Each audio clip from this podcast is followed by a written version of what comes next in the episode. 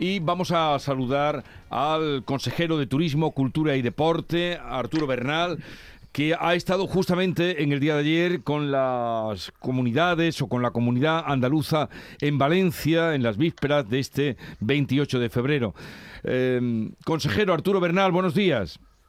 Muy buenos días, Jesús. Muy buenos días a todos los oyentes de Canal Sur esta mañana. Eh, este, esta mañana del Luernes, ¿no? Que tú decías. Sí. Del Luernes. ¿Qué, tal por Valencia? Pues es una experiencia impresionante. Es decir, una comunidad que tiene una de las, con Cataluña, yo creo que con Madrid, una población andaluza residente de unos 180.000 andaluces en primera generación y, bueno, conmemoran, igual que lo hacemos nosotros, nuestro día más grande, el día 28 de febrero, eh, con una serie de actos y de, galas, allí donde todas las casas y centros culturales de Andalucía en Valencia, pues, pues presentan sus mejores creaciones. Es curioso como el flamenco, la cultura de, andaluza a través del flamenco se convierte en un elemento vertebrador y, y también aglutinador de toda esa, esa realidad andaluza en esa comunidad. En definitiva, Andalucía trasciende de sus límites territoriales y es más que un territorio, es, realmente una, una, una, filosofía, es un, espíritu ¿no? que está en muchas partes del mundo. Ayer lo pudimos comprobar. Bueno, consejero, por la parte que le toca de turismo, estamos a mitad de un puente, el del 28 de febrero. No sé si tiene usted ya datos de cómo se está comportando el turismo. Será preferentemente turismo de la comunidad, pero cómo se está comportando. Bueno, el, el, fin de semana ha tenido muy buenas cifras. Durante todo el, e invierno tenemos muy buenas cifras en el, interior, prácticamente por encima del 80%, pero es verdad que el puente del Día de Andalucía, el puente del 28 de febrero, es un puente más para el, para el público andaluz y, y, así se así se percibe dentro de nuestras estadísticas de ocupación tanto en hoteles como en otros establecimientos extrahoteleros. La, las cifras que estamos manejando para el fin de semana y el puente son de media aproximadamente en torno al 70%, pero es verdad que el interior y algunas capitales de provincia, especialmente Sevilla, por encima del 85%, están registrando unas cifras especialmente positivas. Por lo tanto, será finalmente un puente bueno si nos acompaña la climatología, como está siendo, aunque haga un poquito de fresco más que habitualmente, pero, pero finalmente tendremos, tendremos unas buenas cifras para este puente. Bueno, hace unos días, eh, bueno, la semana pasada, se anunciaba la celebración de los Grammys en Andalucía. Eh, primero se dijo Andalucía, ya se sabe que será Sevilla, pero también se hablaban de actividades divulgativas en, espacios culturales. No sé si tiene ya, nos puede adelantar algo de cómo mm, se van a celebrar, si eso va a repercutir también en toda Andalucía, en la celebración de los, de los Grammys aquí en nuestra tierra. Bueno, eh, aún no se, ha, no se ha decidido por parte de la Academia Americana cuál será la ciudad eh, que albergue los premios, eh, la gala de los premios, ¿no? Pero los Grammys son mucho más. Es cierto que, que no es como una entrega de premios habituales de los Oscars o los Goya, los que sí que tenemos bastante, estamos más habituados o conocemos en esta tierra porque se han celebrado eh, tanto en Málaga como en Sevilla en alguna ocasión. Eh, los Grammy trascienden de, esa situación de, un premio en, un solo día y para que se haga una idea Jesús, eh, la semana del Latin Grammy Week son casi nueve eventos entre conciertos, entregas de reconocimientos, premios, etcétera. Estamos hablando de nueve grandes eventos durante toda una semana. Básicamente la semana, esta ciudad que finalmente sea la que se decida, es la que va a estar permanentemente prácticamente con eh, la visión de los Grammy toda la semana, ¿no? Y, y atraerá a más de 12.000 personas, porque solamente esas 12.000 son las que la propia academia trae para celebrar el evento, en, en este caso aquí. Y aparte vendrán, pues, eh, obviamente, todos los fans eh, que tienen que ver con el mundo de la música, que habrá por Europa y otras partes del mundo, y, también, obviamente, los turistas que aprovechando esa situación, pues, querrán venir a, la ciudad elegida, pues, a, tener ese, esa experiencia. En definitiva, pues, además de esos 12 o 15 mil, pues, eh, esperamos a, una cantidad no, no menor de 20 mil personas. yo creo que es un acontecimiento único, no, no ha habido uno igual en Andalucía. Pero es que aparte de esto, desde el mes de septiembre al mes de noviembre, cada uno de los tres años en los que hemos firmado la alianza con la Academia Americana de los Grammy, eh, habrá eventos en diferentes ciudades, en diferentes ciudades de Andalucía.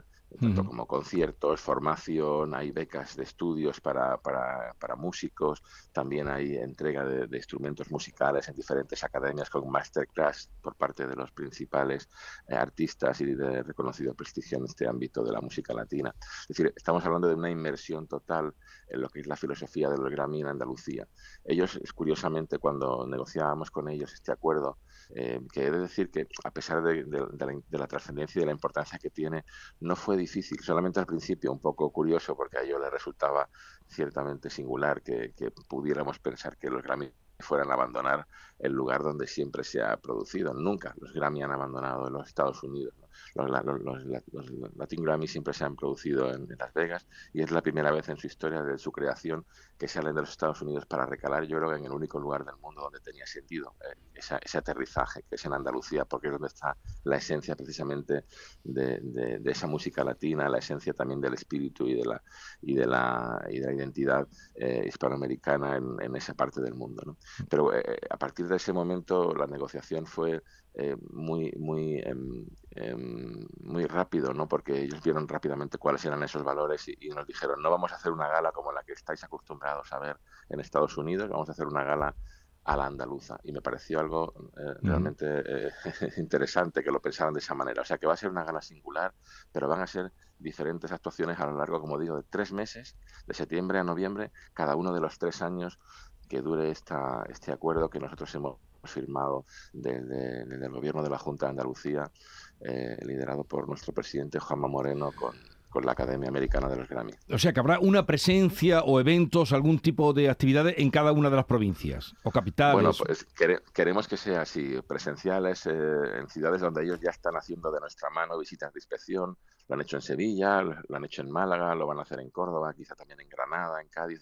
Están, tienen obviamente por parte nuestra unas indicaciones de cuáles son elementos singulares, muy representativos de, nuestras, de, vamos, de nuestra región y obviamente están tomando buena nota y los van a visitar. Obviamente nosotros estamos acompañando en esa que llamamos una visita de inspección, donde tienen la posibilidad pues bueno de hablar con los con los alcaldes, como ha sido también así en el caso del Ayuntamiento de Sevilla. Yo espero que en todo caso los ayuntamientos, eh, las ciudades estén eh, facilitando al máximo eh, que se celebren esos eventos en sus territorios. ¿no? ya el, digamos el esfuerzo mayor se ha hecho por parte de la Junta Andalucía y espero que otras ciudades pues estén también a la altura y que faciliten al máximo a la organización pues todo lo que lo que se les plantee pues porque finalmente este evento es un evento mundial. Fíjate Jesús que solamente el día de la presentación, en la que se hizo público que por primera vez los Grammy eh, abandonaban, o sea, salían de Estados Unidos para recalar en, decía las noticias en todos los rotativos internacionales, televisiones, radios y medios de comunicación inscritos, decía, para ir a Andalucía, Spain, ¿no? Andalucía, España. Eh, solamente esa campaña se hubiera tenido que pagarla Andalucía, de, nuestra empresa pública de turismo andaluz, hubiera costado miles de millones de dólares. Es decir, solamente esa relación de Grammy Andalucía, España, eh, por primera vez, o sea, un hecho tan, tan eh, remarcable como este, eh, no habría dinero para, para pagarla, solamente ese hecho singular, ¿no? O sea que realmente la expectación es máxima, todo el mundo quiere venir a ver qué pasa en Andalucía, ¿no? Y ese era nuestro objetivo, ¿no? Poner a Andalucía siempre en el escaparate, en los lugares más relevantes, en cualquier tipo de evento, culturales, deportivos, turísticos, y en este caso yo creo que lo hemos conseguido, ha sido un gran acierto. Y otra cosa más, consejero, que como usted tiene varios departamentos, eh, este le afecta también. Eh, ¿Qué va a pasar con los chiringuitos? Porque usted el otro día, eh, creo que fue el viernes, en, en la feria sectorial Expo Playa que se celebra en Torremolinos, mm, vino a decir como que los chiringuitos, o, o entiendo de lo que se ha publicado, que usted está por la labor de que se hablan todo el año.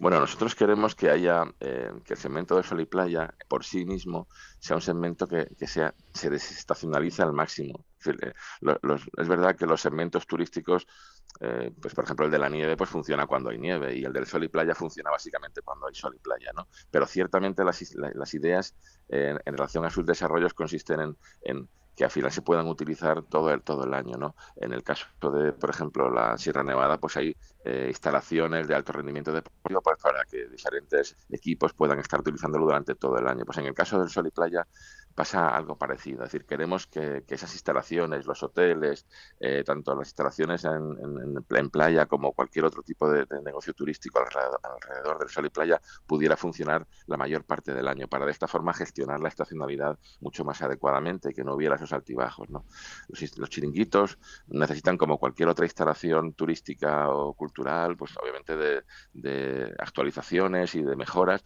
y trabajaremos junto con los empresarios de playa pues para que al final el propio sector sea capaz de actualizarse, de gestionar, de mejorar los procesos de, operaciones y también introducir la digitalización y, criterios de buenas prácticas en la atención a los turistas, pues para que al final ese, esas instalaciones puedan estar todo el año abiertas. Quizá durante el invierno no se puede bañar uno en la playa. Hay algunos que lo hacen, ¿eh? algunos lo hacen porque yo me voy a las playas y veo un grupo de valientes que dejan, no dejan nunca hacer el baño, incluso durante el invierno. Pero durante el invierno o el otoño, pues es muy agradable hacer ejercicio en la playa, por ejemplo, hay mucha gente que corre, hay mucha gente que hace ejercicio.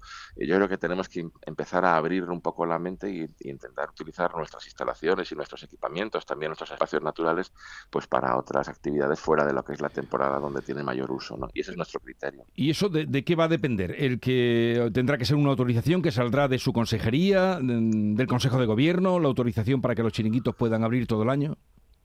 Bueno, eso es un tema que tenemos que ver junto con, eh, con Fomento y, y, obviamente pues al final será un acuerdo del Consejo de Gobierno pues donde podamos, eh, eh, como usted dice, pues autorizar esas, esas aperturas. Pero yo creo que está en el ánimo de todos, como digo, esa, esa filosofía de que al final el segmento, el sector del sol y playa, el sector turístico del sol y playa, pues pueda funcionar con ese grado de desestacionalización. Al final, ya mucho tiempo hablando de la gestión de la estacionalidad y esta es una fórmula como, como otra cualquiera, yo creo que bastante eficaz, pues para ir dotando de esa, eh, de esa mm, capacidad de generar también rendimientos en otros momentos del año. Me parece que debemos explorar ese camino. Bien, pues eh, gracias por estar con nosotros, Arturo Bernal, consejero de Turismo, Cultura y Deporte. Feliz Día de Andalucía mañana. Un saludo y que tengan eso, lo dicho, un buen día de Andalucía en el Parlamento, en la maestranza y en todo lo que se va a celebrar. Pues muchísimas gracias. Eh. La verdad es que para nosotros es un, es un grandísimo orgullo y cada año yo creo que, se acrecienta mucho más ese sentido de pertenencia que tenemos los andaluces a, formar parte de esta gran comunidad. Entre todos hacemos una gran comunidad, como dice, como dice nuestra campaña de este año, somos comunidad. Mm. Muchísimas gracias Jesús y feliz día de Andalucía a todos. Igualmente, eh, un saludo.